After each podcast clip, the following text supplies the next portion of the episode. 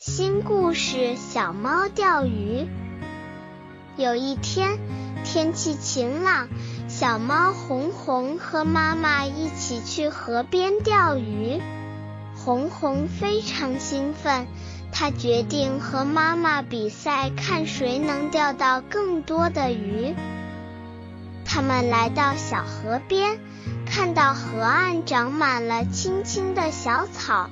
河水清澈见底，小鱼欢快地游来游去。红红感到非常开心，迫不及待地开始钓鱼。可是等了一会儿，鱼竿还是没有动静。红红有点着急了，她看看妈妈，妈妈一动不动地坐着钓鱼。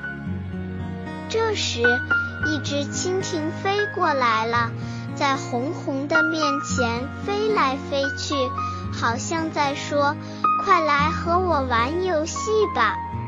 红红把鱼竿赶快放下，去捉蜻蜓了。蜻蜓越飞越远，红红捉不到蜻蜓，只好回来了。红红看到妈妈已经钓了一条大鱼。可是自己连一条小鱼也没有钓到，红红很着急，又开始坐下钓鱼。这时，一只蝴蝶飞过来了，红红一看，蝴蝶真漂亮，飞来飞去，红红就想捉蝴蝶送给妈妈。想到这儿，红红又去捉蝴蝶了，最后。蝴蝶越飞越远，红红还是没有捉到，只好回来了。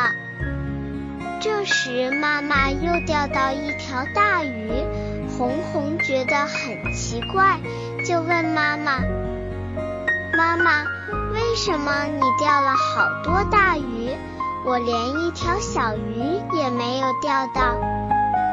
妈妈笑了笑说。你一会儿捉蜻蜓，一会儿捉蝴蝶，怎么会钓到鱼呢？